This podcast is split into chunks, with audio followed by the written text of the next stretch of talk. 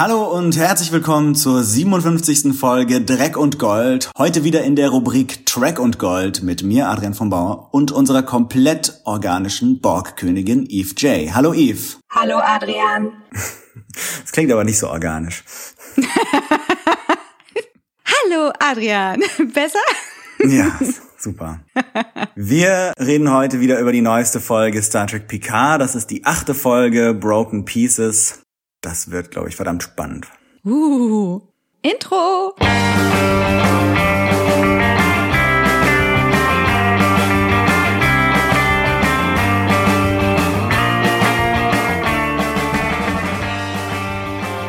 So, ähm, bevor wir uns in diese sehr komplexe, sehr coole Folge stürzen, haben wir noch ein bisschen News, oder?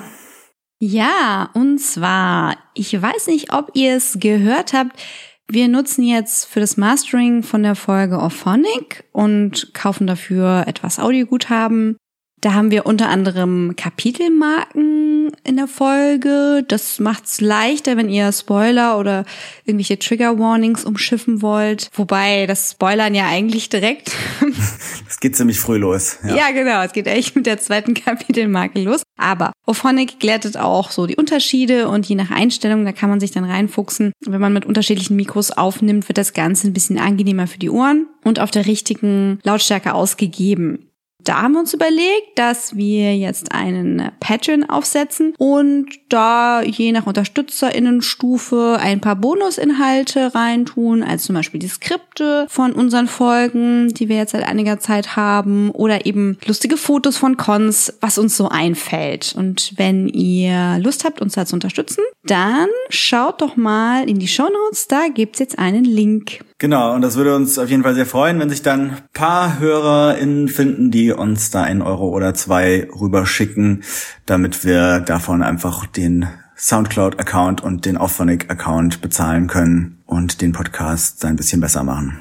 Genau. Und ein Podcast, der gerade auch die Welt jeden Tag ein bisschen besser machen möchte, ist Discovery Panel. Die machen gerade einen täglichen Podcast. Ich weiß nicht, was sie da gerade im Moment alles senden.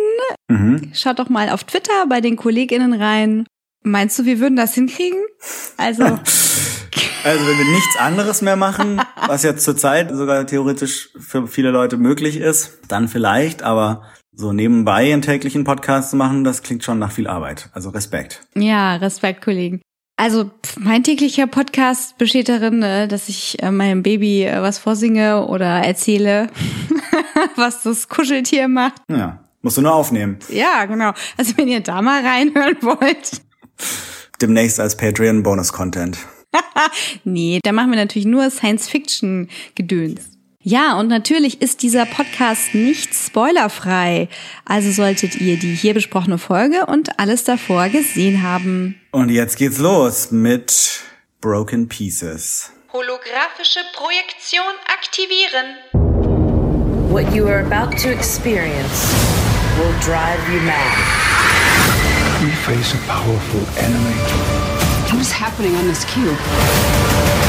Something far worse is coming. Do you believe in hell? Neither did I until I saw it. Unless we act quickly. Hell will come again. Ah ja, die Welt der Trauer vor 14 Jahren. Die Stimme von Commodore O erzählt von ihren Vormüttern, die in dieses System gekommen seien, um das Rätsel der achtfachen Sterne zu lösen. Was sie fanden, sei ein Lager bewahrter Erinnerungen gewesen, das andere vor dem düsteren Schicksal einer untergegangenen Welt warnen sollte. Sie hat zehn Akolyten der Satwasch versammelt, allesamt Agentinnen des Tal Shia, um ein leuchtendes Objekt der Mahnung. Allein Narissa wird nicht wahnsinnig von der Vision und hilft ihrer ebenfalls anwesenden Tante Ramda. Das Artefakt. Jetzt. Narissa umsorgt die komatöse Ramda, die sie und Narek als Vollweisen adoptierte. Wir erfahren, dass es ihre Verzweiflung gewesen sei, die den Borg-Kubus zerstörte. Schiffe zur Heimatwelt der Synthetischen seien bereits unterwegs und den Kubus würde sie auch alsbald dicht machen. Tantchen müsste nur endlich aufwachen. Narissas Agentinnen versuchen Elnor zu fangen und es gelingt ihnen, bis Seven zu seiner Rettung eilt. Picard und Soji kommen auf La Sirena an und Rios ist völlig baff, als er die Synth-Frau sieht.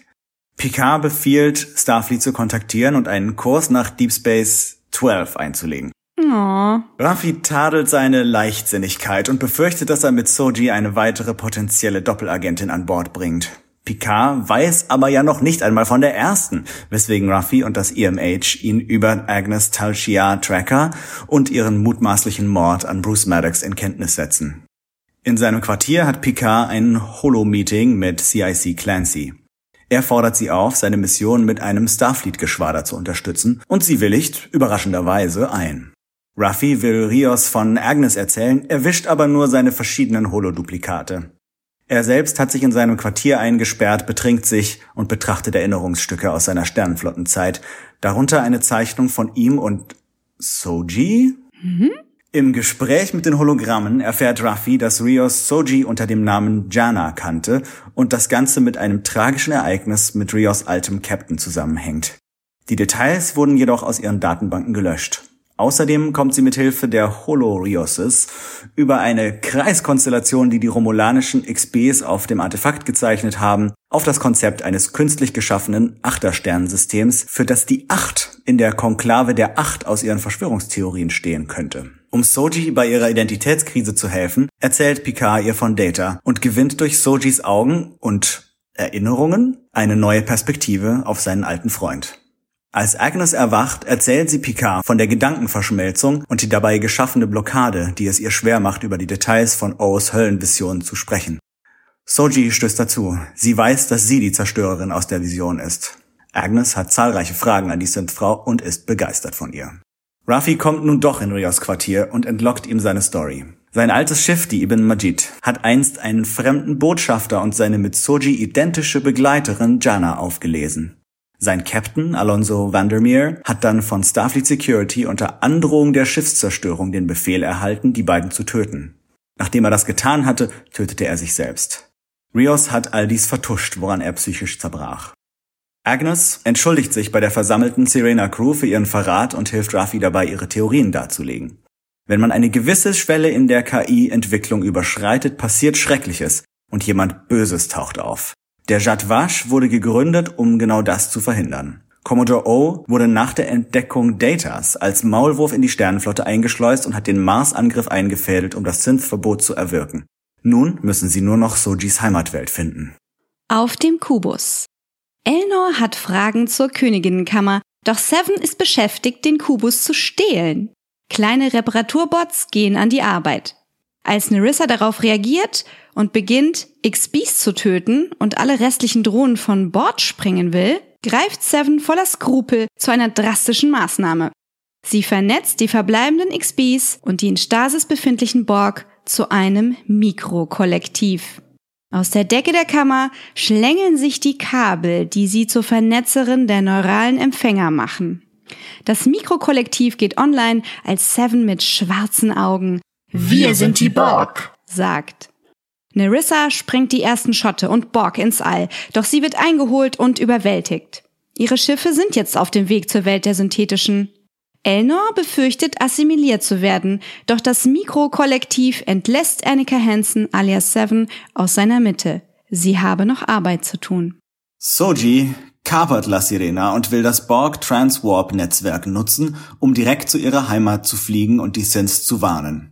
Rios kann sie zwar aufhalten, doch Picard möchte ihrem Plan folgen.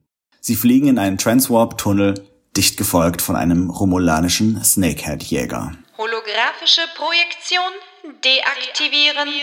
Und dann war die Folge plötzlich vorbei, obwohl ich unbedingt wissen wollte, wie es weitergeht. Oh mein Gott, ja, ich weiß.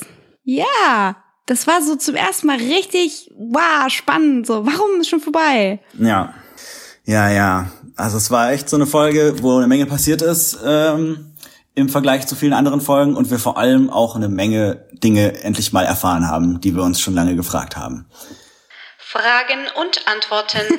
ja, ich habe euch ja letzte Folge acht Minuten lang erzählt, was Commodore O äh, so für Pläne haben könnte und warum und wieso. Mhm. Und wir haben jetzt gelernt, okay, sie ist tatsächlich halb Romulanerin, halb Vulkanierin. Wie mhm. ich finde, leider die langweiligste meiner Varianten, die ich euch angeboten habe. Ja, das macht auf jeden Fall irgendwie Sinn, aber äh, klar, da hast du schon noch einiges aufgetischt, was noch überraschender gewesen wäre. bon Appetit! Ja, und zu der Konklave der Acht haben wir erfahren, das sind gar nicht acht äh, Personen oder irgendwie Organisationen, sondern eben eine Sternenkonstellation oder Sonnenkonstellation, ein System, das künstlich hergestellt wurde, um die Neugier fortschrittlicher Sternenwanderer auf sich zu ziehen. Das ist ziemlich aufwendig, oder? Auf jeden Fall. Also vor allem wie, wie Ruffy das so beschreibt, okay, ja, sie haben dann sich acht Sonnen irgendwo ausgesucht und die dann irgendwie mit dem Abschleppwagen einmal quer durch die Galaxie äh, gezogen und dann zueinander angeordnet. Krasse Sache. Ja, also so eine Hinweisboje wäre vielleicht ganz hilfreich gewesen. Mhm. Aber hey, okay, also es war ihnen wohl sehr wichtig und vielleicht hatten sie gerade eh ein paar Sonnen zu verrücken. Ja. Tja, also die Konklave der Acht ist also eine Sonnenkonstellation. Es gibt also eine fortschrittliche Spezies, die ein Artefakt hinterlassen hat. Bislang gibt's aber keine Verbindung zu den Aliens aus dieser Archäologiefolge The Chase. Ihr erinnert euch? Picard war da auf der Jagd und dann fanden sich am Ende ähm, so eine Art Vorväter-Spezies-Rasse, die ja. das Leben im Universum gesät hat. Die sahen so ein bisschen aus wie die Gründer vom Dominion, ich glaube sogar die, die Alien-Dame wurde von der gleichen Schauspielerin gespielt wie die Gründerin. Echt? Ja. Cool, cool. Es könnten immer noch die gleichen sein. Also es hm. geht ja auf jeden Fall um eine uralte Spezies von Aliens vor langer Zeit, die schon vor Hunderttausenden von Jahren künstliche Intelligenz kreiert haben. Mal gucken, wie viel mehr wir noch über die erfahren. Mhm. Ein bisschen mehr erfahren tun wir auch über Ramda. Das, da war ich fast überrascht, dass die doch noch so eng in die Haupthandlung wieder eingegliedert wurde. Und zwar ist sie die Adoptivmutter und eventuell auch einfach die tatsächliche Tante der beiden bösen romulanischen Geschwister. Und ja, die hat sie adoptiert und sie war wohl auch im Talshia beziehungsweise Jadwash und hat die da wahrscheinlich auch mit reingebracht. Ja, ich hatte das umgekehrt verstanden. Also, dass Narissa dahin wollte und dass die Tante dann mitgekommen ist. Hm. Aber ist auch wurscht, das Ergebnis ist das gleiche. Ja. Die schreckliche Wahrheit, die so schrecklich ist, dass nur die Tote sie bewahren können, ist, wie wir bereits geahnt haben, jetzt gar nicht so schrecklich. Ja, das wird sich ja noch zeigen, glaube ich. Also da reden wir später auch, glaube ich, nochmal drüber. Also ja. was, was wir bisher sehen, ist weiterhin irgendwie nur so, okay, es gibt so ein paar Explosionen und wenn man davon weiß, muss man sich irgendwie selber mit einem großen Stein den Kopf einschlagen. Aber Puh. warum das so ist, äh, ist noch nicht so ganz klar. Ja, sehr seltsam. Wir haben diesmal in der Vision auch noch ein paar mehr Schnibbel gesehen. Mhm. Und was wir im, im Zusammenhang mit, mit Ramda natürlich auch noch erfahren haben, ist tatsächlich sie, beziehungsweise dieses schreckliche Wissen in ihrem Kopf wohl dafür verantwortlich ist, dass der Borg-Kubus kaputt gegangen ist, als er versucht hat, sie und die anderen Jadwash-AgentInnen zu assimilieren. Also alles ein bisschen weniger dramatisch, als ich mir das mit meinen Erinnerungsengrammen ausgemalt habe. Ja. aber ist das okay. Das stimmt, aber es ist auch schön, dass es irgendwie alles Sinn macht und, und so ineinander greift, äh, was irgendwie vorher noch nicht so zusammengepasst hat alles. Mhm, dieser Rubik's Cube kommt zusammen. Und tatsächlich hat sich unser Würfelexperte Narek oder Narek nicht abschütteln lassen. Ja, Warum ist die Frage? Also ob er doch das Schiff irgendwie noch tracken kann oder ob er sie einfach wiedergefunden hat, weil er eh in die gleiche Richtung unterwegs ist? Also, ich hätte da was anzubieten. das ist nur ein bisschen, also vielleicht hat er ja magische Spermien und oh, da ist ein Tracker drin. Okay, ja. Oh je. Aber Star Trek ist dafür dann doch noch zu sauber. Ja, auch wenn sie viel von fucking reden. What? Ja, das war in der Folge schon etwas äh, hoch. Ja.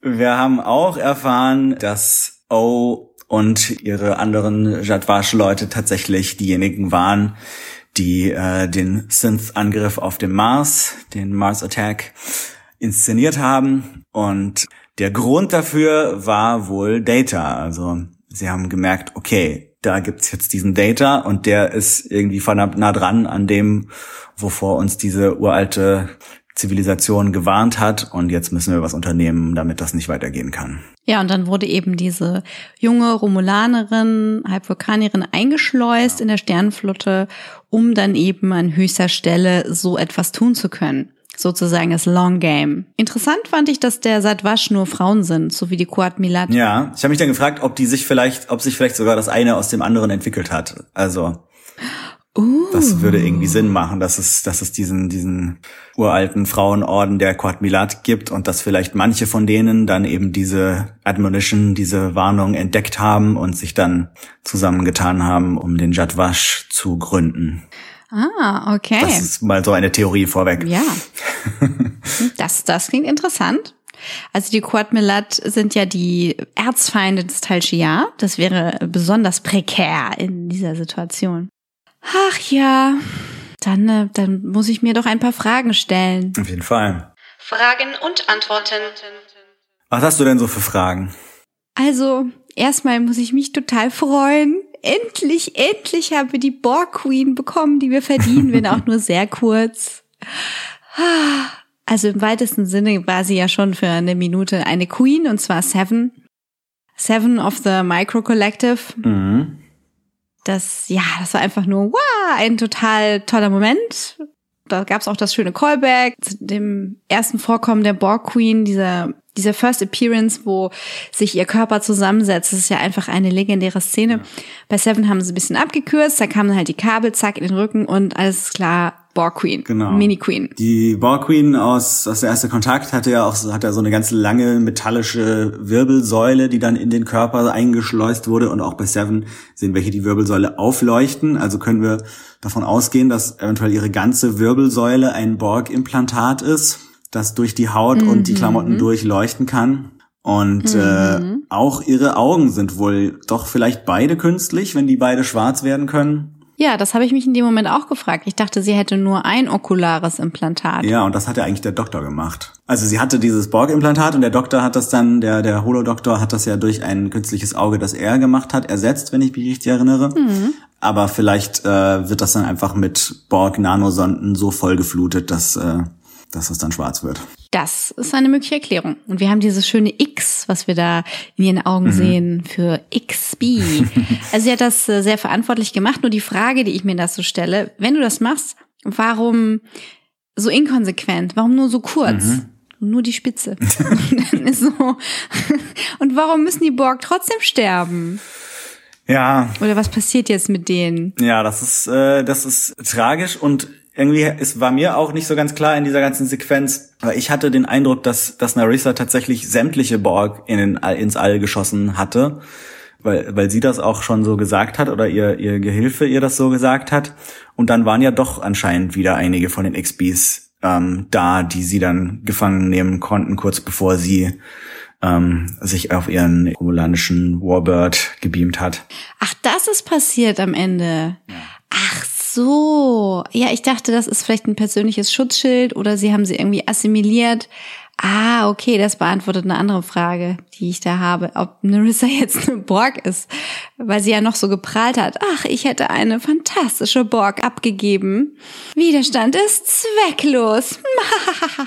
Narissa, ey. Ja, ich find's schön, dass sie, dass sie in der Folge ein bisschen mehr Hintergrund bekommen hat, aber sie ist schon immer noch ziemlich äh, evil. Evil. Evelyn. so ungefähr, ja. oder? Siehst du die Evelyn äh, zu. Wer wäre denn der Skeletor in dieser. Äh, gibt keinen. Ja, also wenn es da noch Borg gibt, ich habe das nämlich so verstanden, dass nur die, die in Stasis waren, die waren quasi, also die Alkoven sind da ja überall und die waren wohl noch in Stasis und die hat sie angefangen mhm. rauszusprengen. Und da denke ich, das war so ein Prozess, der ein bisschen gedauert hat. Die XBs waren aber noch da. Die sind da ja einfach rumgelaufen. Die hat sie angefangen selber abzuknallen und hat dann gesagt, oh, jetzt brauche ich eine mhm. neue Waffe. Meine Waffe ist stumpf geworden. Es ging schnell. Also diese romulanischen Disruptoren, keine gute Qualität. Ja, hm. aber wenn es noch Borg gibt, was machen die jetzt? Führen die Hughes Arbeit fort? Werden sie eine Art freies Kollektiv mit Individuen im optionalen Netzwerk oder was wird da passieren? Das sind so meine Fragen. Ja, und was hat, was hat Annika noch zu tun? Weil sie wird ja dann vom Kollektiv wieder entlassen weil sie wohl noch eine wichtige Aufgabe hat. Mhm. Frage mich, ob, ob diese Aufgabe weiterhin mit dem Artefakt zu tun hat oder ob diese Aufgabe ein Seven äh, and the Fenris Rangers Spin-off ist. Ach, es ist auf jeden Fall herrlich unklar. Herrlich, herrlich. Ja, und dann hat Soji ja entweder epigene mhm. Erinnerungen oder so eine Art Netzwerkfunktion. Also weil sie wusste ja dann Sachen, die ja. Jenna wusste. Ja, genau. Und, und Sachen, die Data wusste. Genau. He loved you. Ja, das ah. kann natürlich aus, also die Data-Erinnerungen können aus diesem einen Neuron sein, da, das da irgendwie benutzt wurde, um sie zu kreieren. Mhm. Aber es kann natürlich auch tatsächlich so eine Art Netzwerk geben. Ich habe auch überlegt, dass es sein kann, dass nachdem Rios da Jana und Beautiful Flower wieder zurück ins All gebeamt hat, die doch wieder aufgesammelt wurden und ihre Erinnerungen somit wieder zurückgeführt werden konnten. Aber das äh, weiß man nicht. Ach so, der hat die ins All gebeamt. Ja. Also halt nachdem, nachdem sie, nachdem sie getötet wurden. Also Ach so. äh, der Captain hat die, hat die beiden erschossen und Rios hat dann, um es zu vertuschen, hm. die Leichen ins All gebeamt. Hm. Ja, weiß ich nicht, ob das so eine gute Vertuschung ist, aber gut. das ist alles groß. Sie waren weit weg. Sehr viel, ja, ja. Acht Sonnen, sehr hell, kann man nicht sehen. Ja, das ist nicht der gleiche Ort, ne? Die nee. acht Sonnen, das ist irgendwie so ein schlimmer Wegweiser und dann der Planet, auf den Maddox sich zurückgezogen hat, das ist eine andere Nummer. Genau. Aber was ich mich gefragt habe bei den acht Sonnen, hat das vielleicht irgendwas mit dieser gigantischen romulanischen Supernova zu tun? Weil dieses Acht-Sonnen-System ist ja jetzt nirgendwo mehr zu finden und auf keinen äh, Sternen, keinen aktuellen Sternenkarten mehr zu sehen. Und wir hatten ja diese Supernova, die anscheinend so groß war, dass sie gleich mehrere Sternensysteme auslöschen konnte. Und da habe ich mich gefragt, ob, äh, ob da der Jadwasch eventuell, nachdem sie da alle Informationen, die sie gebraucht haben, rausgeholt haben, äh, diese acht Sonnen hochgejagt hat und dabei gleich noch äh, Chromulus und Remus pulverisiert. What? Aber das, äh, ja, wäre schon, das, das wäre ja ganz schön krass. Das weiß man nicht, ob das Sinn macht. Hm. Oder ob sie die acht Sonnen verschmolzen haben. Mhm zu, hm, zur romulanischen Supernova? Laut verschiedener nicht hundertprozentig kanonischer Quellen war das ja nicht der romulanische Stern, der hochgegangen ist und Romulus zerstört hat, sondern das sogenannte Hobus-System mit einer riesigen Sonne, die dann so eine große Supernova war, dass sie eben gleich mehrere Systeme erwischt hat, was glaube ich in der Realität nicht möglich ist, aber vielleicht, wenn man acht Sonnen hat. Hm, also dagegen spricht das Picard-Buch, das ich gerade höre, ah ja. das ja wohl kanonisch ist, weil da wird von der romulanischen Sonne gesprochen. Okay.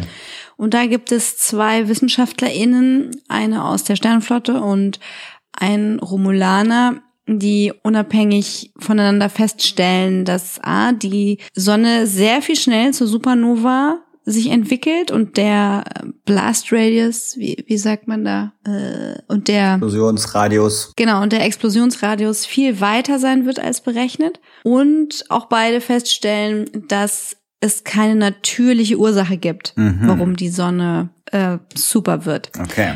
Und da, also ich bin halt erst gerade bei Kapitel 9. Ich glaube nicht, dass es im Buch eine Auflösung ja. dafür gibt. Ich habe mich nur generell gefragt, warum fängt man die Serie nicht damit an? Also die Inhalte sind so interessant, die brauche ich nicht in Rückblicke ja. zu verpacken.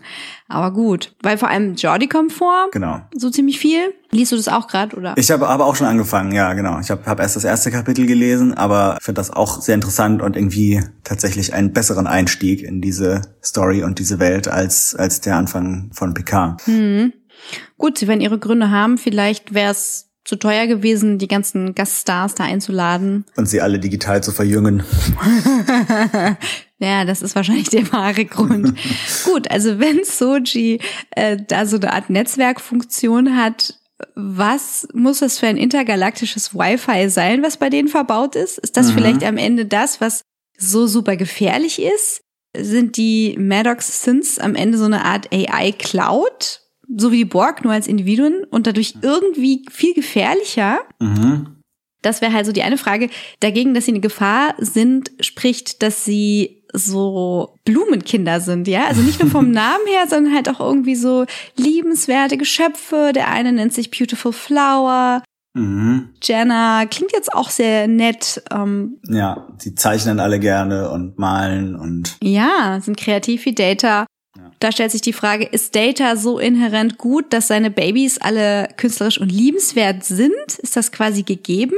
Vielleicht, vielleicht ist das auch der Grund, weil, weil Data so ein reines Wesen ist, dass äh, jetzt diese neue Generation der künstlichen Lebewesen eben nicht so gefährlich ist wie die, die vor 200.000 Jahren von dieser anderen Spezies erschaffen wurde. Äh, vielleicht äh, sind die mehr wie Lore ausgefallen.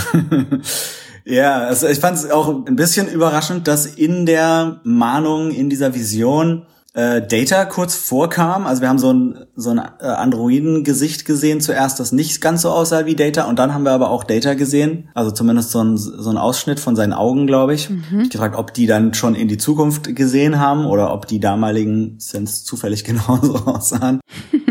In dem Zuge habe ich mich auch gefragt, weil Jana sah ja genau aus wie, wie Soji und Dash. Möglicherweise sehen die weiblichen Synths alle gleich aus. Wie sah denn dann Beautiful Flower, der ja wohl männlich war, aus? Zum Beispiel etwa wie Bruce Maddox, wenn der auch so ein bisschen äh, narzisstisch ist wie, wie Dr. Soong und alle seine Schöpfungen wie sich selber aussehen lässt. Oder vielleicht auch einfach doch wie Dr. Soong beziehungsweise Data, uh. weil das Modell gibt's ja schon. Die andere Person, die da gezeichnet war auf dem Bild, das war nicht Beautiful Flower. Nee, das war Rios. Ach so. Beautiful Flower war derjenige, der die Zeichnung gemacht hat. Ah, okay. Hm. Also ich frage mich sowieso, warum Jenna und Beautiful Flower sich Botschafter genannt haben, mhm. als sie da an Bord gekommen sind. Hat Maddox seine Prototypen da allein gelassen? Mhm. Ja, anschließend an deine Frage, warum die wie alle aussehen. Haben die sich da vermehrt und haben die dann gedacht, oh ja, wir gehen jetzt mal in den Weltraum. Wir sind jetzt eine Zivilisation. Wir sind jetzt 20, man braucht 20 für eine Zivilisation oder so, ich weiß es nicht. Ja, und sagen doch mal Hallo, vielleicht wenn sie uns kennenlernen, überlegen sie sich das mit diesem Verbot nochmal. ich weiß es nicht. Das ist ja sowieso die Frage. Es wird gesagt, die werden in Paaren gemacht. Ja. Und dann ist plötzlich Jenna da, Nummer drei, die halt aussieht wie Soji und Dash. Aber vielleicht hat die auch noch eine Schwester. Ja, aber dann werden sie doch nicht mehr in Paaren gemacht, sondern in. Na doch, zwei Zweierpaare. Jenna und ihre Schwester und Soji und Dash. Okay. Naja, also ich weiß ja nicht. Also irgendwie mhm. fühlt sich das halt seit der Mitte der Staffel so an, als ob man da ein bisschen Kurskorrektur eingeschlagen hätte. Und ich krieg immer mehr diesen Battlestar Galactica Vibe, aber okay. They have a plan. We just don't know what it is yet.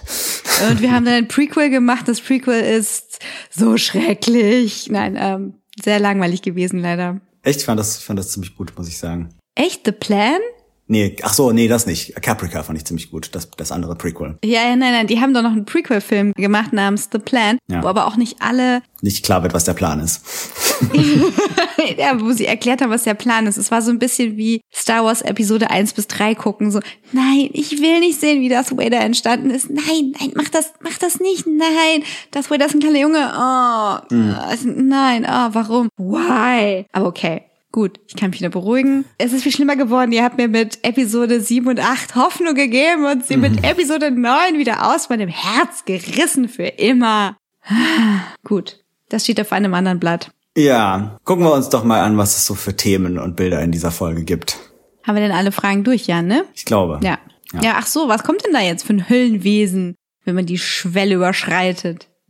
Ja, das ist, äh, das ist die große Frage. Äh, Narissa sagt, glaube ich, dass das viel schlimmer ist als die Borg. Also da muss schon einiges äh, kommen, aber dazu sage ich in den Theorien nochmal was. Verstehe. Es ist Q. Lass mich lösen, es ist Q.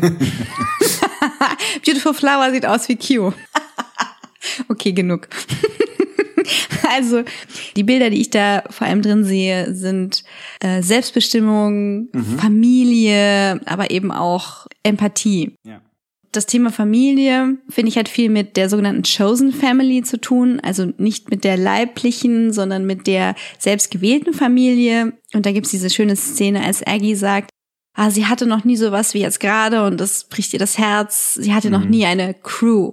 Und sie war kurz davor, Familie zu sagen, aber sie hat gesagt Crew. Das ist so ein Verhältnis, was dann eben zerbrochen wurde. Dann haben wir Rios und äh, Vandermeer.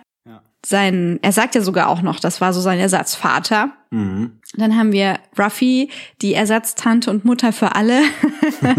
und Rios, mhm. den sie so ein bisschen wie, ich weiß nicht, ihren Partner, aber auch irgendwie ihren Sohn behandelt. Also sie sind auf jeden Fall eine sehr spezielle Familienkonstellation. Ja. Und dann haben wir natürlich Opa Picard und Enkelin Soji, mhm. die gerade zueinander finden. Dann haben wir Tante Ramda und Narissa und Narek. Ramda hat sich der beiden angenommen und damit wohl, ich weiß nicht, also Narissa beschreibt das so, als wäre sie schon immer ein bisschen crazy gewesen. Mhm. Und das ist auch wagemutig von ihr gewesen wäre, sich diesem äh, der Admonition zu stellen. Also war die wahrscheinlich vorher schon so ein bisschen sturköpfig und mhm. ja, irgendwie anders. Und ich denke, in dem Fall ist dann halt Ramda die, die ihre Chosen Family gewählt hat, indem sie Narissa Narek adoptiert hat und sich um sie gekümmert hat. Und dann natürlich das Epitom des Ganzen, Seven und ihr vorübergehendes Mikrokollektiv, Mama Seven. da geht mir das Herz auf. Ja, das mit den Wahlfamilien war ja bei Star Trek schon schon oft so ein Thema. Also gerade bei Next Generation ist es irgendwie extrem, dass so ziemlich alle Figuren in der Serie Waisenkinder sind und sie alle irgendwie in der Enterprise Crew ihre eigentliche Familie finden, ihre neue Familie finden. Also ich glaube, oh. es gibt, oh. gibt kein kein Crewmitglied der der Enterprise D, das nicht irgendwie mindestens ein Todeselternteil hat. Stimmt. Ein bisschen wie bei Harry Potter die Wahlfamilie funktioniert da immer gut. Ja, bei Harry Potter gibt's die Vorbildfamilie, also hier die Weasleys. Die Weasleys, genau. Ja. Und das sind jetzt die Troy Rikers, sind die neuen Weasleys. Ja. Wisst ihr Bescheid? Könnt ihr schon mal anfangen zu stricken. Auf jeden Fall. Wir gehen auch wieder ein bisschen auf die Werte von Starfleet ein fand ich ganz spannend, dass dann, dass man das jetzt sich doch nochmal anguckt und sagt, okay, es ist wirklich so, also es ist nicht nur so Zufall, dass hier diese Sternenflotte in Picard nicht so funktioniert, wie wir sie kennen, sondern das ist eine Entwicklung, die da passiert ist und die Picard ankreidet und eben sagt, dass die Sternenflotte halt doch irgendwie so weit von ihrem eigentlichen Idealen abgefallen ist, dass sie auch anfällig waren für diese Unterwanderung. Aber wer hat da unterwandert? Naja, die Unterwanderung durch O, die halt dann diesen Angriff auf dem Mars eingefädelt hat und dadurch die Sternenflotte ausgetrickst hat, sozusagen dieses Verbot einzuführen, aber wenn sozusagen die Sternflotte ihre eigentliche Idealform hätte und die Föderation, dann hätte es gar nicht so weit kommen können, sozusagen. Hm. Ich habe das auch so ein Stück weit so verstanden, dass dieses Streben nach Perfektion, das Streben nach dem Ideal oder zumindest das mhm. Vorgeben, dieses Ideal bereits zu haben, dich anfällig dafür macht, dass du nicht mehr wirklich Gutes tun kannst, sondern mhm. eigentlich nur, wenn du deine Fehler ständig überwindest und auch die Fehler von anderen bereit bist zu akzeptieren und mit ihnen zu überwinden, dann kannst mhm. du wirklich Gutes tun. Und der Abbruch der Evakuierungsmission ist ja das, was Picard so weit zurückgeschlagen zu haben scheint, dass er sagt, okay, wenn ich es nicht perfekt haben kann, dann will ich es gar nicht haben, dann ziehe ich mich zurück, dann, ach ja, und offensichtlich hat er da dann den Verrat an sich selbst begangen. Ich meine, ich habe das Buch noch nicht fertig gelesen, wer mhm. weiß, mhm. wer weiß. Aber die wahren Werte, die er sieht, sind Neugier und Empathie als Werkzeuge, um Angst und Hass und all diese Widersprüche zu überwinden. Und das ist doch der wahre Kern. Mhm. Und da denke ich, ja, Star Trek, wie es jetzt erzählt wird, muss anderen Anforderungen genügen. Da reicht keine polierte Utopie mehr. Mhm. Deswegen kriegen wir jetzt ein anderes Star Trek halt gezeigt. Aber ich finde, der Kern ist der gleiche. Es ist halt nur ein anderer Spiegel der Gesellschaft, den wir jetzt brauchen da finde ich die Nachrichten schon ziemlich klar. Ne? Seid nicht scheiße zu euren Mitmenschen. Ja, das, äh, das gilt jederzeit und in Notlagen ganz besonders. Ganz genau. Und macht euch frei von religiösem Aberglauben, bestimmt eure Zukunft selbst mit Empathie, mit Neugier, mit Wissenschaft, mhm. mit ganz viel Herz. Ja, auch diese Weissagungen von irgendwelchen dubiösen Quellen zurückweisen und äh, selber die Zukunft bestimmen. Genau. Und Michael Chabon hat dazu gesagt, zu der Kritik an Picard, Shadow defines the light. Mhm. Okay, also ohne, ohne Schatten kein Licht. richtig, richtig. Das ist eine sehr gute Aussage, nicht nur für die Kunst. Mhm. Auch spannend fand ich, wie wir hier uns Picards Emotionsleben im Kontrast zu, zu Datas Emotionalität auch irgendwie nochmal angeguckt haben. Er ist natürlich in dieser Serie sehr viel emotionaler, als wir ihn früher kannten, aber er gesteht sich auch ein im Gespräch mit Soji, dass er selber auch irgendwie in gewisser Form eingeschränkt ist in seiner Empfindungsfähigkeit, dass er sich da sogar als mit Data ähnlich, ähnlicher Geist sieht, dass er halt auch Probleme hat, seine Gefühle auszudrücken und einzuordnen. Fand ich ganz interessant, weil das für mich im alten Picard, weiß ich gar nicht, ob ich ihn so definiert hätte, aber es ist auf jeden Fall der Blickwinkel, den diese Serie jetzt darauf hat. Und äh, das passt vielleicht auch ganz gut mhm. zusammen mit dieser gewissen Naivität, die Picard hier immer wieder an den Tag legt, dass er einfach so Leuten vertraut, wie, wie Agnes zum Beispiel, wofür Ruffy ihn ja hier auch sehr schimpft und auch, dass er manche Sachen nicht mitkriegt, wie jetzt in der letzten Folge, als er eben so ein paar Sachen zu Soji gesagt hat, die gar nicht so richtig thematisiert wurden, aber die sie halt ziemlich traumatisiert haben. So, ja, übrigens, äh, sie ist die Tochter von Data und sie so, what? das hättest du dir vielleicht mal überlegen können, dass es für sie vielleicht nicht ganz so einfach ist, das zu hören. Oder auch noch eine Folge vorher war das, glaube ich, wo Ruffy irgendwie diese, diese Freundschaft mit ihrer Kollegin bei der Sternenflotte sozusagen zerstört hat für, äh, für die Genehmigung, den Borg-Kubus zu betreten. Und äh, Picard hat das irgendwie gar nicht mitbekommen, dass das für sie irgendwie emotionaler Moment war und hat dann nur Applaus gespendet. Und das waren so Momente, wo ich mir immer gedacht habe, so, okay, soll das so sein? Also möchten die mhm. Picard als so einen unemotionalen Klotz darstellen, der hier irgendwie so fahrlässig äh, Leute verletzt und vernachlässigt? Oder ist das irgendwie einfach komisch geschrieben? Und jetzt in dieser Folge hat sich für mich so ein bisschen herauskristallisiert, dass das einfach, ja, dass das halt so eigentlich sein, sein Charakter ist, der ähm, eben da gewisse, gewisse Schwächen mit sich bringt, die vielleicht in der Fernsehlandschaft der 80er und 90er noch nicht so eine Rolle gespielt haben, beziehungsweise da wollte man halt nicht so komplexe Helden haben und jetzt kriegt er hier so ein paar Dimensionen in diese Richtung hinzugefügt. Ich denke, die Grundlagen dafür waren bereits angelegt und man hat sie jetzt nur konsequent weitergeführt. Mhm. Picard hat sich ja entwickelt zum Actionheld während der Kinofilme. Mhm. Das hat Sir Patrick Stewart so teilweise begrüßt weil mhm. es dann gut gemacht war und dachte, ja, okay, das können wir gerne machen. Er ist ja eigentlich so dieser sehr straightforward Sternflottentyp und er selber hat ihn gar nicht so gesehen als den Helden, der da draußen jetzt selber mit anpackt. Ja, aber er wollte das immer. Also er hat also während der Serie auch schon gesagt, er möchte, dass das Picard mehr zum Prügeln und Knutschen kommt. Ach so, okay, so rum. So rum mit ja. deinen Schuh draus. Ja, ich denke, diese Rolle als Captain eines Generationsschiffes möchte ich fast sagen. Es ist ja dann irgendwo ein Generationsschiff geworden in dem Moment, wo wir Alexander Ryschenko mit an Bord haben und andere Kinder, also ein Familienraumschiff mhm. und gleichzeitig das Flaggschiff der Sternenflotte, hast du eine riesen Verantwortung und da musst du natürlich emotional compartmentalisen. Und ich denke, das hat er einfach so routiniert immer wieder gemacht. Er hat ja auch schwere Verlust in seinem Leben erlitten, wenn wir da mal an seinen Freund Crusher denken und so weiter und so fort. Alles, was auf den Schiffen passiert ist, auf denen er zuvor gedient hat. Und dann mit der Enterprise hat er eine gewisse Entwicklung hingelegt, ist bis zum gewissen Grad aufgetaut und dann sind wir jetzt halt nach einer 15-jährigen Lücke bei diesem PK angekommen, der irgendwie von gewissen Dingen ausgeht. Also ja, hier, das ist doch immer so, wir machen das jetzt so. Und er ist eigentlich auch, ähm, ich finde, nett und sympathisch. Und er hat aber auf manchen Sachen einfach, wie sagt man, ein taubes Ohr.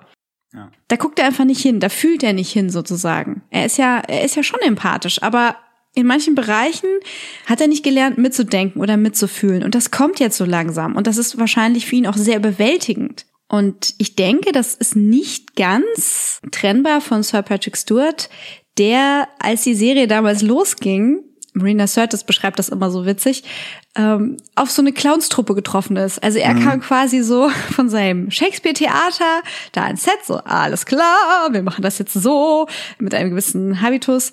Und die waren halt alle so lustig und chaotisch, immer wenn Drehpause war und haben halt sofort rumgealbert und man hat sich da angeglichen. Ne? Also er hat dann gelernt, auch so zu genießen und Witze zu machen zwischendrin und sie haben halt von ihm sehr viel gelernt, Disziplin an den Tag zu, zu legen und so weiter.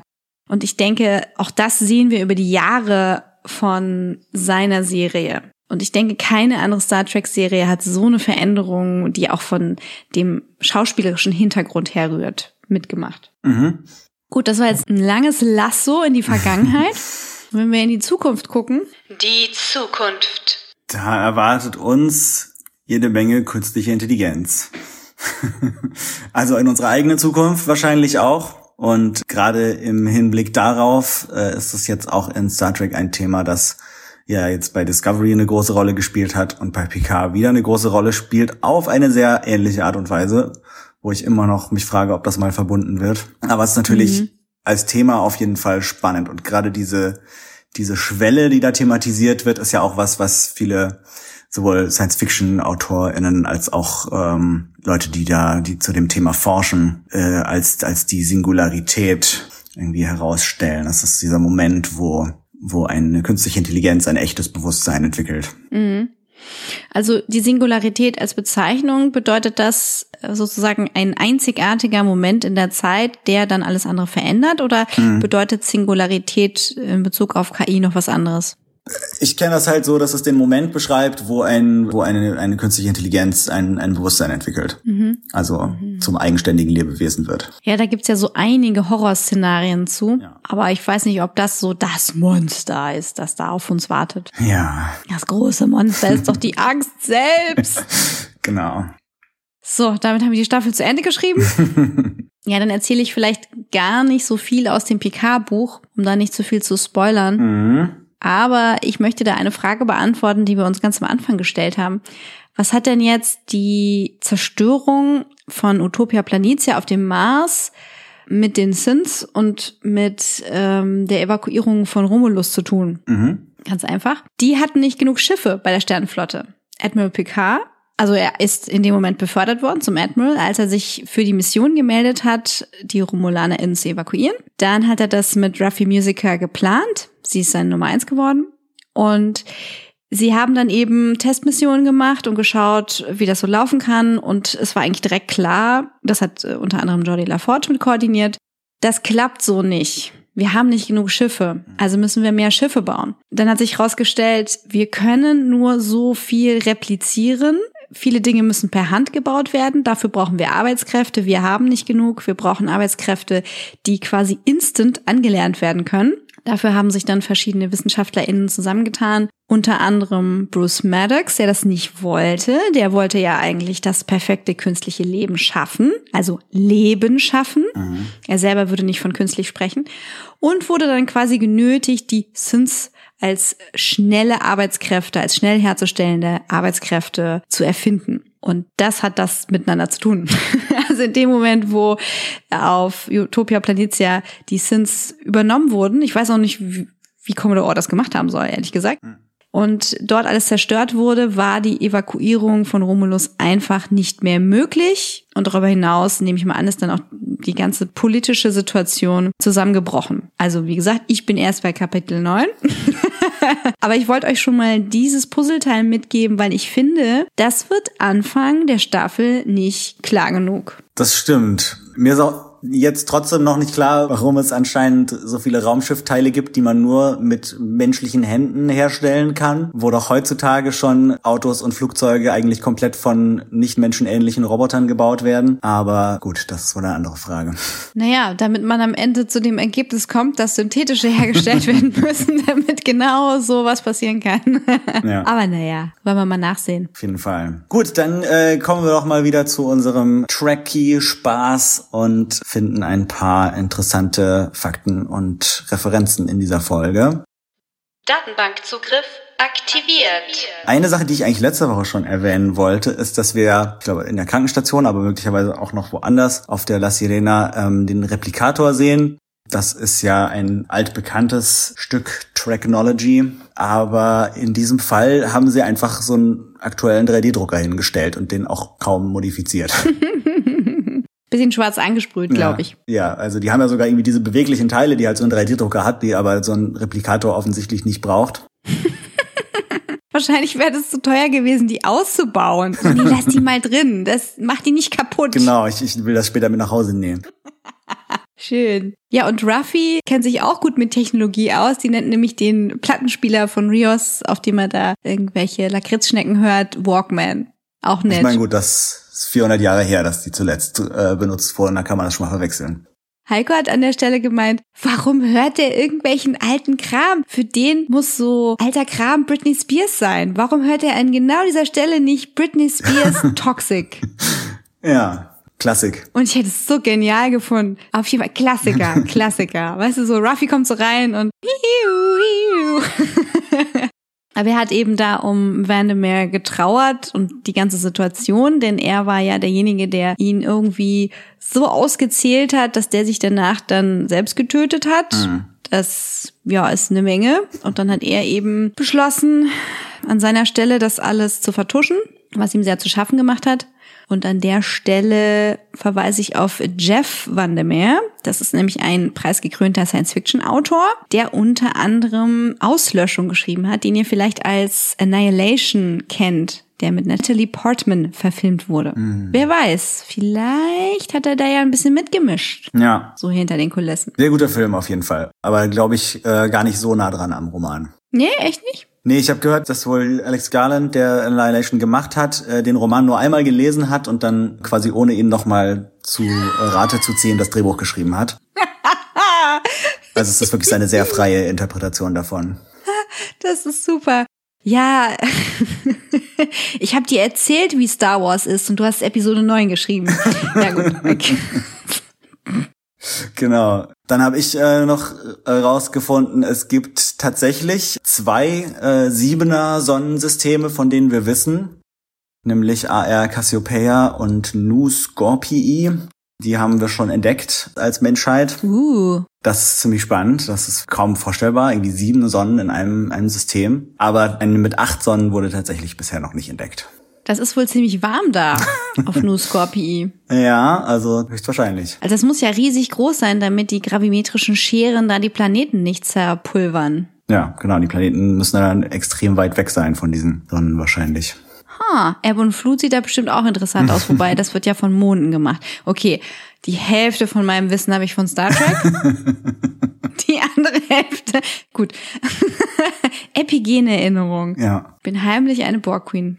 Ja, und dann haben wir ein Schiff kennengelernt von äh, dem Captain Vandermeer. Alonso Vandermeer in dem Fall. Und zwar die Ibn Majid. Und die ist benannt nach einem berühmten muslimischen Navigator und Seefahrer aus dem 15. Jahrhundert. Und zwar hieß der Ahmed Ibn Majid. Der war der Wegbereiter für den Seeweg nach Indien. Vasco da Gama hat damals seine Karten benutzt. Überhaupt hat jeder damals seine Karten benutzt. Mhm. Der hat ungefähr 40 Bücher geschrieben. Unter anderem ein weit verbreitetes nautisches Handbuch und eins über die Prinzipien und die Vorzüge des Lebens als Seemann. Und ich wette mit euch, dass Picard das in seiner Bibliothek stehen hat. Ja, bestimmt. Vielleicht hat äh, Rios das auch irgendwo zwischen seinen Existenzialisten stehen.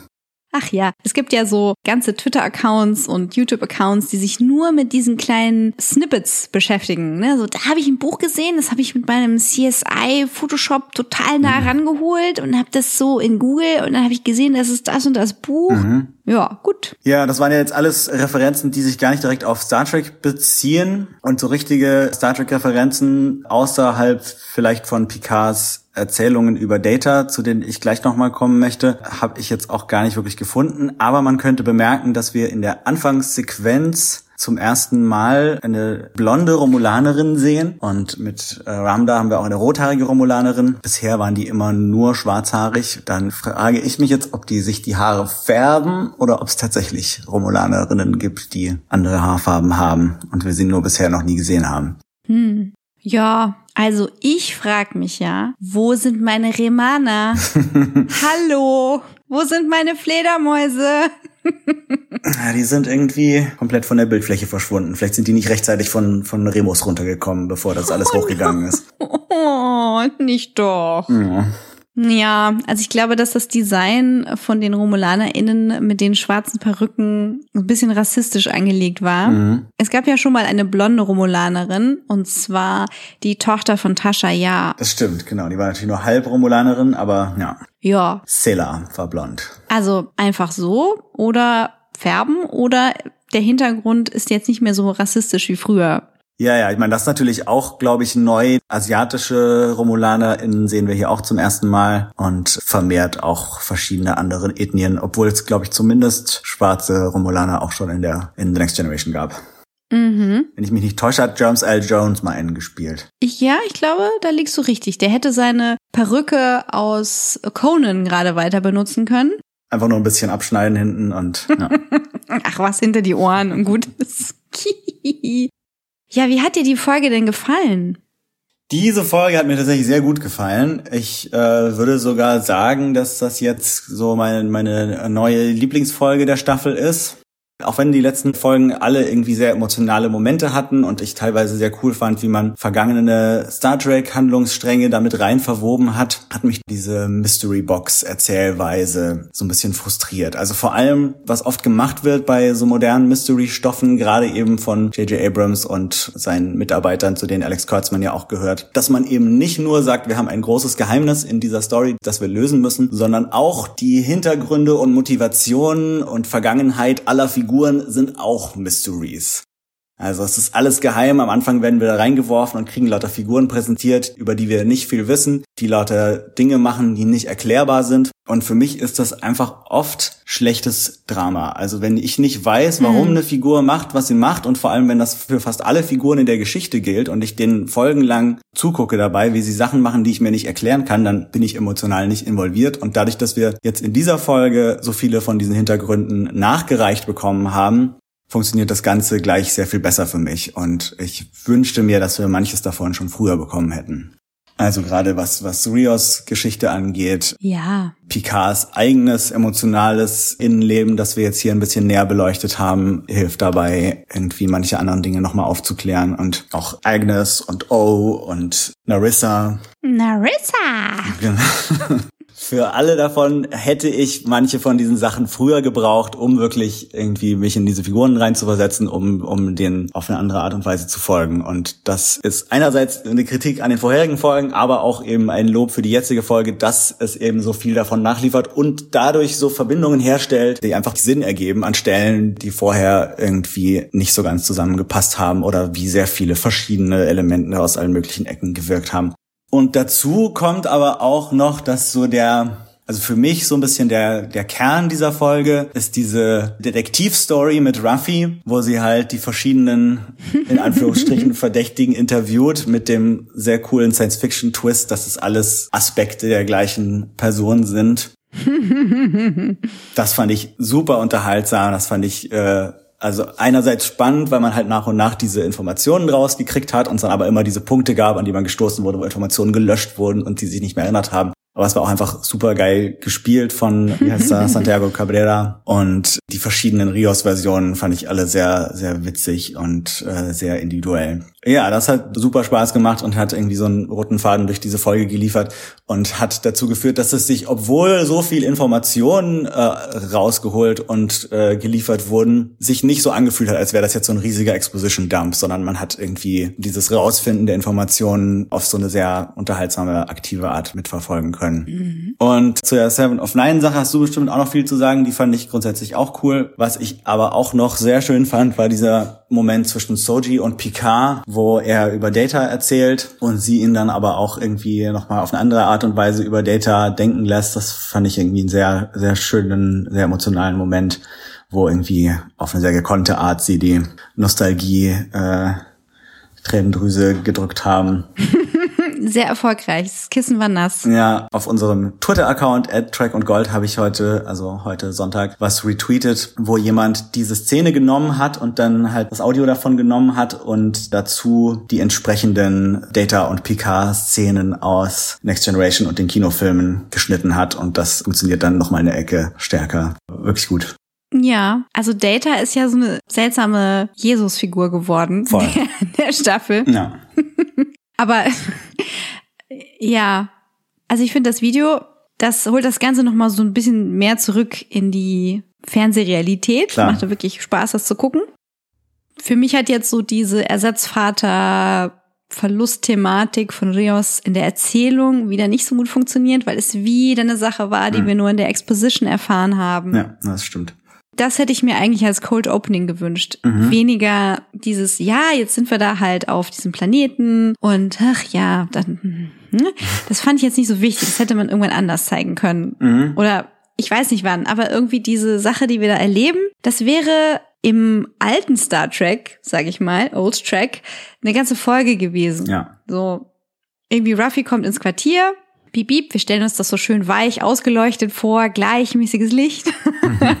und sie kommt rein, sagt, hier, was ist denn los? Und dann erzählte er das alles und dann haben wir eine ganze Folge diesen Rückblick. Und am Ende haben alle was gelernt. und Ruffy geht wieder raus und Rios geht's gut. Ja, und da hat das für mich eben besser funktioniert, äh, wie Ruffy zu Rios geht und sagt, ach, was ist denn los? Mhm. Und er da mit seinen Meerjungfrauen sitzt und sich da suhlt. Ich war ein bisschen traurig, dass er jetzt doch kein Hologramm ist. Mhm. Aber ich fand es auch gut, dass wir die Informationen bekommen haben, wie diese Hologramme zustande gekommen sind, dass er eine Autoscan-Funktion aktiviert hat, als er die La Sirena akquiriert hat Ja, versehentlich, angeblich. Angeblich versehentlich und dann eben noch ein paar Sachen rauslöschen musste aus diesen gespaltenen Persönlichkeiten, nämlich alles, was mit Jana und Vandermeer um, diesem Vorfall zu tun hat. Ja. Ja, für mich war das auch so, ach, endlich eine Folge, bei der ich am Ende protestierend aufspringen kann und sagen kann, nein, gib mir mehr, mehr. Darauf habe ich gewartet.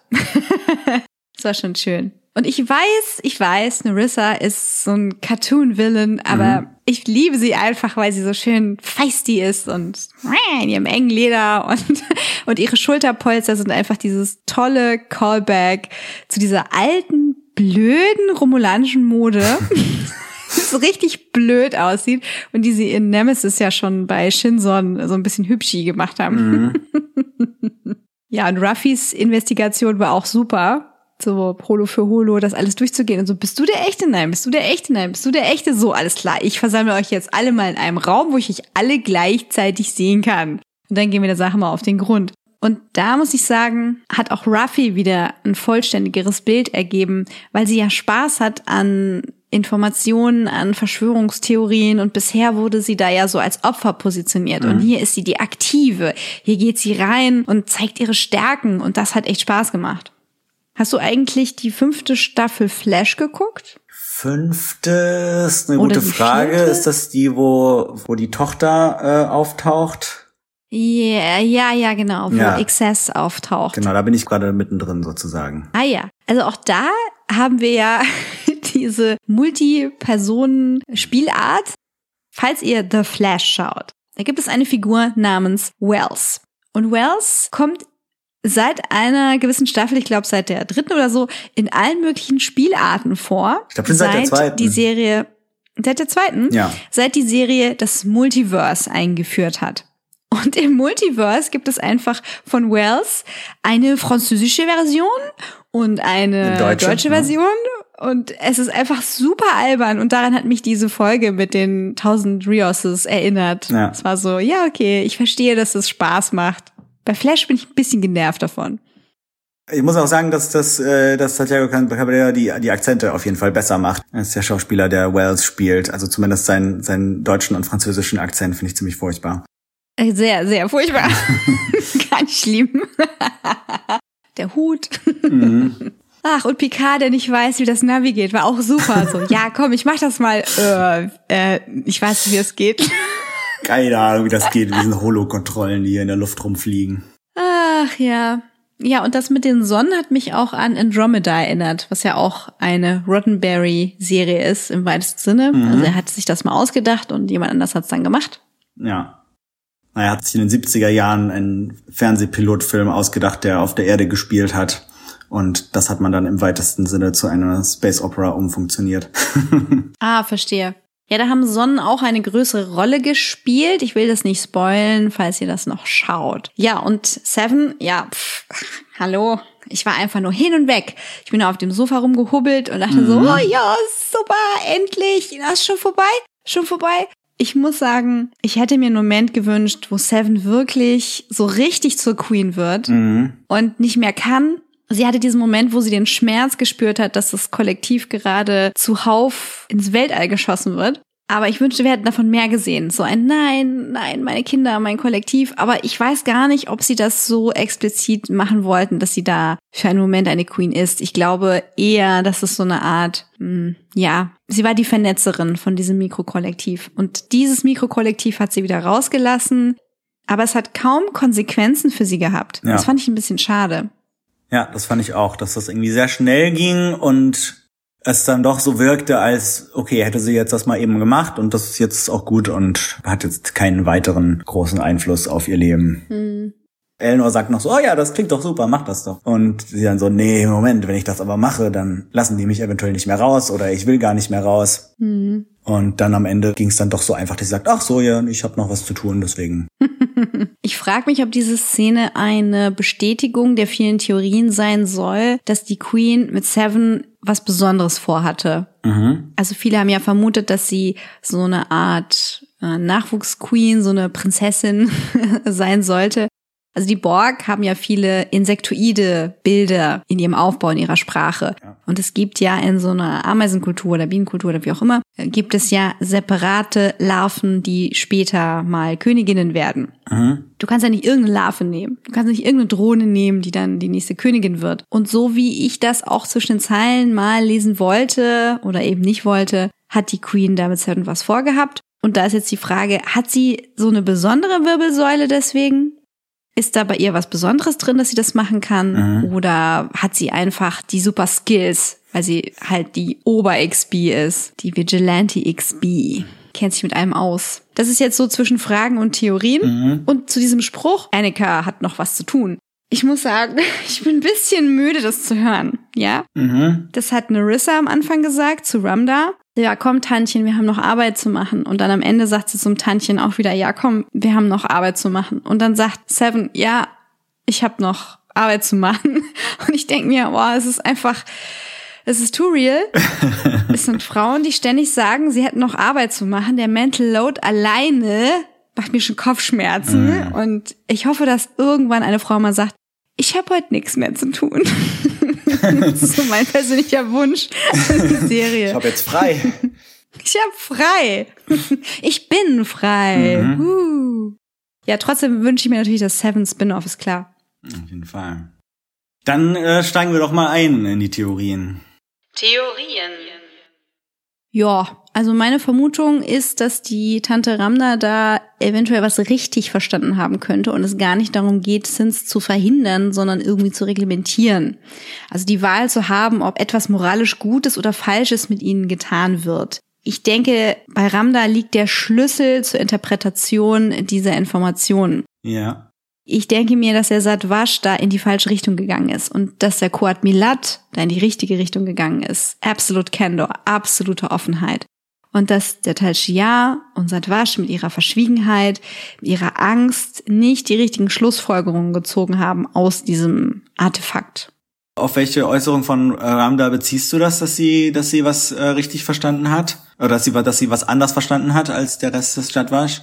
Weil sie doch diese Karten auslegt und bei den Karten sagt sie, bist du die böse oder die gute? Hm, mhm. Okay, ja. Und da denke ich, geht es darum, dass man sich entscheiden kann, ob man mit den Sins etwas moralisch Gutes oder Falsches tut. Und wenn man eben etwas Falsches tut, dann kommt es zu diesen Katastrophen. Dann werden sie sich auflehnen und weil sie eben unterdrückt werden, da den ganzen Planeten in die Luft jagen.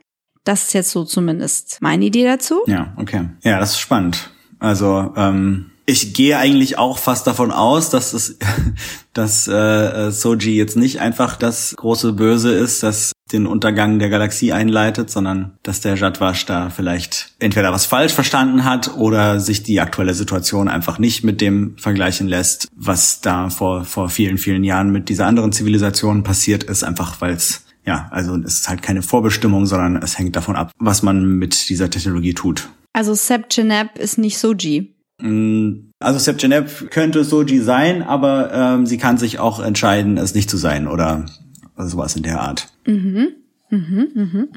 Dann denke ich mir, dass diese Vision und eben diese, dieses Zerrbild von der Vision, weil wir ja bei Aggie gemerkt haben, jedes Mal, wenn diese Vision irgendwie geteilt wurde, kamen halt noch eigene Bilder mit rein.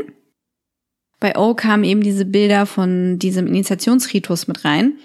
Was wollte ich sagen? Also ich glaube, dass Narissa mit Narek ihre Vision geteilt hat ja. und dass er deswegen halt auch so steil geht auf die Nummer. Also ich glaube, es reicht nicht aus, dass sie gesagt hat, Bruder, wir müssen jetzt alle Künstlichen töten sondern die hat irgendwas gemacht mit ihm. Mhm. Das ist mhm. meine Vermutung. Ist in ihn reingeprügelt. Mindestens das, ja. Also sie ist auf jeden Fall die, die dominantere der beiden und beim Shatwash scheinen ja sowieso die Frauen das Sagen zu haben. Aber irgendwie weiß Narek sicher auch, was diese Warnung ist. Mhm. Ja, dann wie gesagt, glaube ich, dass die Sins irgend so eine Art AI-Cloud haben oder dass Jana eben eine Vorgängerin von Soji und Dash sein könnte.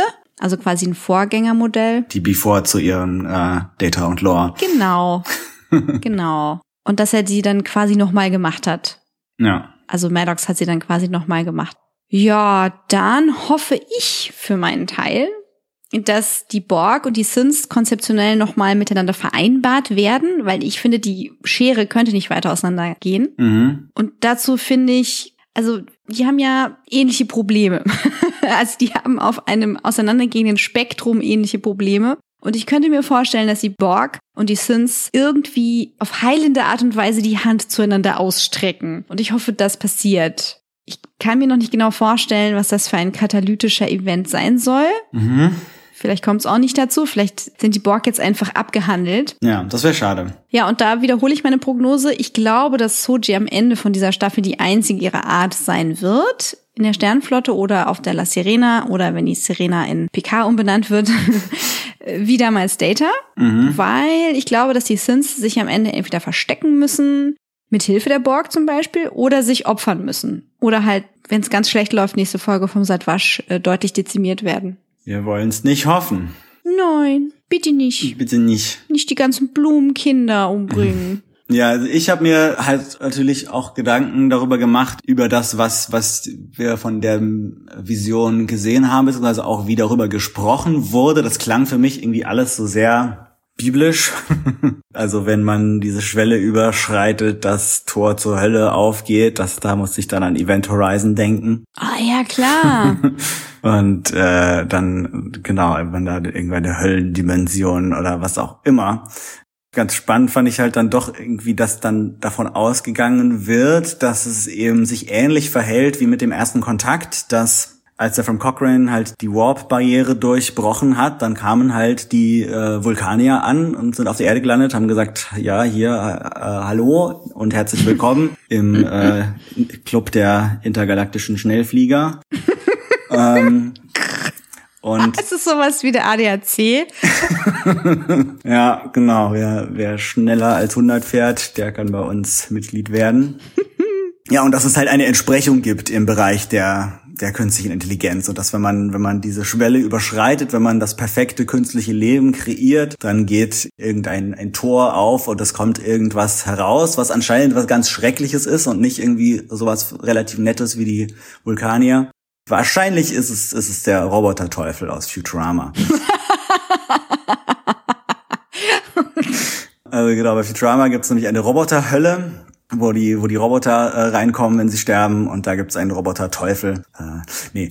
Äh, im Ernst ist das böse Wesen, das dann kommt, wahrscheinlich eben diese viel beschworene Seb Geneb, die Zerstörerin, die ja irgendwie so als äh, von von Ramda wie so eine Art böse Gottheit, die irgendwie den Untergang einläutet, bezeichnet oder beschrieben wurde. Und wenn Soji das ist, dann ist das irgendwie ja irgendwie eine Art von Art Evolution von ihr, die dann irgendwie Mächte und Fähigkeiten hat, die wir uns noch gar nicht vorstellen können. Aber vielleicht halt auch nicht nur böse Fähigkeiten und nicht nur böse Macht, aber wir werden sehen. Also im biblischen Sinne, wenn Data hier so das Jesuskind ist, ja, also ist Soji jetzt halt irgendwie eine Nazarenerin oder ist sie Damien, das Kind des Teufels? Mhm. Oh, ist sie, also auf jeden Fall ist sie irgendeine Art von Seraph in diesem biblischen Geschwurbel. Ich bin da gerade nicht so bibelfest, habe mich schon länger nicht mehr damit beschäftigt. Dann lieber die, die romulanische Bibel. Wenn ihr dazu ein paar Ideen habt, schreibt uns doch gerne auf Twitter at Track und Gold oder at Adrian Vom oder at Eve J Design und erzählt oder uns mal. Oder? Auf oder auf Facebook, äh, da sucht ihr nach Dreck und Gold. Oder seit neuestem könnt ihr uns auch eine E-Mail schicken. Und die E-Mail-Adresse ist trackundgold at gmail.com. So viele Möglichkeiten, uns zu kontaktieren. Und äh, zum Glück haben das auch einige getan. My goodness. Unbekannte Signale aus dem Internet. Zum Beispiel hat uns Comic- und Comedy-Autor Heiko Hörnig einen Audiokommentar dargelassen. Also was mich an Star Trek Picard immer wieder nervt, und das gilt allerdings auch für andere Star Trek-Serien, ist die Darstellung von nostalgischer Verklärung oder nostalgischen Gegenständen, wie Rios raucht echte Zigarren aus einer Zigarrenkiste und er hat auch einen Plattenspieler, auf dem er eine echte Schallplatte hört und er hört dann natürlich Jazz, weil das in irgendeiner Art und Weise zu diesem Klischee passen soll. Wenn die Leute in der Zukunft mit Nostalgie auf eine Vergangenheit zurückblicken, die sie selber nie erlebt haben, könnt ihr doch einfach auch irgendwie Britney Spears hören, Toxic oder sowas oder Spice Girls. Das fände ich auch deutlich witziger und origineller.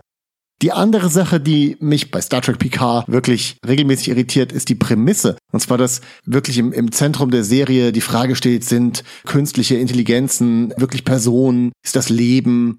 Das wirkt ehrlich gesagt komplett falsch für eine Star Trek Serie. Es wirkt wie eine Problematik, die zu Captain Kirks Zeit schon gelöst wurde. Die andere Sache ist nämlich, dass bei Star Trek die Crew ständig auf irgendwelche seltsamen Aliens äh, treffen, die die Grenzen von oder die Definitionsgewohnheiten von Personen sprengen. Entweder ein Alien ist eine Wolke, eine Energiewolke oder lebendige Alufolie oder was auch immer. Da wird überhaupt nicht hinterfragt, ob die jetzt Rechte haben sollte oder ob man die überhaupt ernst nehmen kann als Person. Und plötzlich wird das bei künstlicher Intelligenz aufgeworfen, als ob das so ein großer Unterschied wäre für Leute, die gewohnt sind, dass ein Alien vielleicht aussieht wie Löffel oder so. Dann erzählt uns Simon Malz. Ich habe gestern Abend PK geschaut und mich dran erinnert, in der siebten Klasse in Physik, als es um Verdrängung von Wasser durch Masse ging, haben wir für Experimente Knete genutzt. Es musste so kommen. Ich habe natürlich eine Enterprise mit Schüssel und Untertassensektion geformt, zusammen mit einem Borg-Kubus. Darüber hinaus freut sich Simon auch noch über unser Qualitätsupgrade und die Kapitelmarken. Okay, und dann äh, haben wir auch noch eine Umfrage gestartet auf Twitter und wollten wissen, ob ihr eure Pizza lieber mit oder ohne Hornhasen essen würdet und sind komplett schockiert, denn 60 Prozent würden es tun mit Hornhasen und leckerer Soße. Pfui, das habt ihr doch nur getan, um uns zu provozieren. Einmal Replikator putzen für euch. Auf jeden Fall. Wenn ihr hier in unserer Kommentarspalte in der nächsten Folge auftauchen möchtet, könnt ihr uns auf Twitter schreiben und äh, könnt uns dort folgen und allerlei ähm, Tweets, die wir so im Laufe der Woche über Star Trek absetzen, mitverfolgen. Unter anderem auch unser Shuttle benennen, das äh, wahrscheinlich in irgendeiner Form auf unserer Patreon-Seite abheben wird. Ja, im Moment äh, steht's noch bei Shuttle Mac Shuttleface und das kann ja wohl nicht. das gewinnt immer. Wenn euch Social Media aber gerade irgendwie zu blöd ist, weil so viele schlechte Nachrichten und Panik umhergehen, dann schreibt uns wie gesagt eine E-Mail trackundgold at gmail.com, dann müsst ihr euch dem gar nicht aussetzen. Genau, und sagt uns da auch gerne, wie ihr die nächste Folge findet, die, glaube ich, eine Doppelfolge wird. Uh. Muss man überlegen, ob wir das zweiteilige Staffelfinale dann vielleicht lieber am Stück besprechen wieder. Das würde sich ja wahrscheinlich anbieten für längeren TV- und Hörgenuss. Noch längeren. Noch länger. Oh je, oh je. Wir sind jetzt schon bei eine Stunde dreißig ungeschnitten. Es gibt noch eine kleine Ergänzung. Schickt uns gerne eure Kurzgeschichten, Auszüge aus Büchern oder Novellen. Gerne Science Fiction, gerne wenn ihr Autorin seid oder aus einer marginalisierten Gruppe. Wir möchten euch gerne sichtbar machen, alles im Namen des Optimismus in den aktuellen Zeiten. Eure Geschichten lesen wir hier vor es gilt Fair Use. Ihr könnt unsere Sprachaufnahmen benutzen und wir eure Geschichten für unseren Podcast. Und bis dahin, Jolan Tru, Kapla und Tschüss. Make it so.